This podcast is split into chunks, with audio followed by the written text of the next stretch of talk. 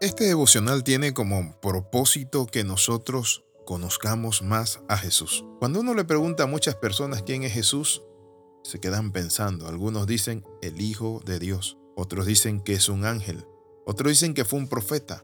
Pero ¿quién es Jesús?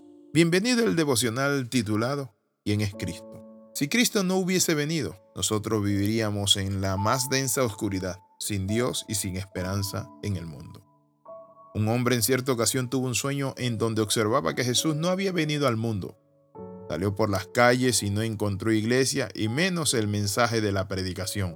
Volvió a casa, se sentó en su biblioteca, pero todos los libros que leía ninguno hablaba de nuestro Señor Jesucristo. Su nombre había desaparecido. También soñó que el timbre de la puerta de su casa sonaba y un joven le dijo que fuese a visitar a su mamita que estaba muriéndose al llegar a la casa se sentó a la cabecera de la cama y dijo, tengo unas bienaventuranzas que le van a fortalecer.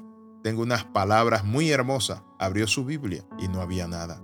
Su Biblia terminaba en Malaquías y no había ningún evangelio, ni las epístolas, ni toda esa literatura que Dios nos ha dejado en su riqueza de gracia, inspirada, por cierto, y que se conoce como las Sagradas Escrituras. Este hombre Vio a la mujer agonizar y no pudo darle la palabra de un redentor y un salvador que le amaba.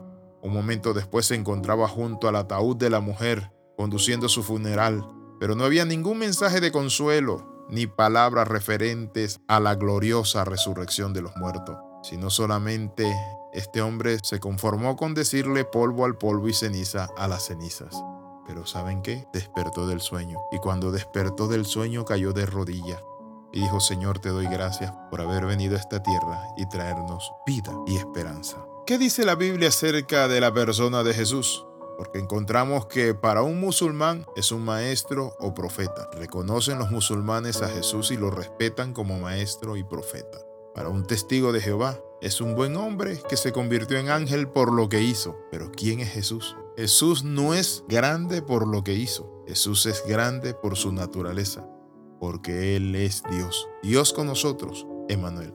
¿Qué dice la Biblia acerca de la persona de Jesús? Por eso la Biblia dice en el libro de Isaías capítulo 9 versículo 6, hablando de su nacimiento, porque un niño nos es nacido, hijo nos es dado, y el principado sobre su hombro. Y luego dice, se llamará su nombre admirable, consejero. Pero ¿saben qué? Quiero que escuche esto bien con sus oídos. Dios fuerte, Padre eterno. Ningún hombre puede tener el título de Dios fuerte, porque el Dios fuerte es Jehová de los ejércitos. Padre eterno es nuestro Padre celestial. ¿Y cómo es que el niño se iba a llamar? Dios fuerte, Padre eterno. ¿Saben por qué? Porque ese niño era Dios que estaba dejando su trono de gloria, como dice la palabra de Dios. Haya pues en vosotros el sentir que hubo en Cristo Jesús, el cual, siendo en forma de Dios, no estimó el ser igual a Dios como cosa que aferrarse, sino que se despojó y tomando forma de siervo, se hizo obediente hasta la muerte de cruz. Noten, el cual siendo en forma de Dios. ¿Quién es aquel que puede tener la forma de un objeto original sino lo original de ese mismo objeto? Y quiero decirle, Jesús, dice la Biblia, siendo en forma de Dios. El apóstol San Pablo dijo, Él es la imagen misma de la sustancia de Dios. Felipe le decía, muéstranos al Padre y nos basta. Juan 14 del 7 al 10. Felipe le dijo el Señor, tanto tiempo he estado con ustedes. ¿Todavía no me conoce Felipe? El que me ha visto a mí, ha visto al Padre. ¿Cómo dices tú, muéstranos al Padre y nos basta? Generalmente se acepta que Jesús verdaderamente fue un hombre que caminó sobre la tierra de Israel. Pero ¿saben qué? Es importante que aceptemos esto. Él es Emanuel, Dios con nosotros, nuestro Padre eterno. Por eso en Hebreo 1.8 dice, pero del Hijo dice, tu trono, oh Dios, es por los siglos de los siglos y cetro de equidad es el cetro de tu reino. Hablando del Hijo, que es Dios y que tiene un trono.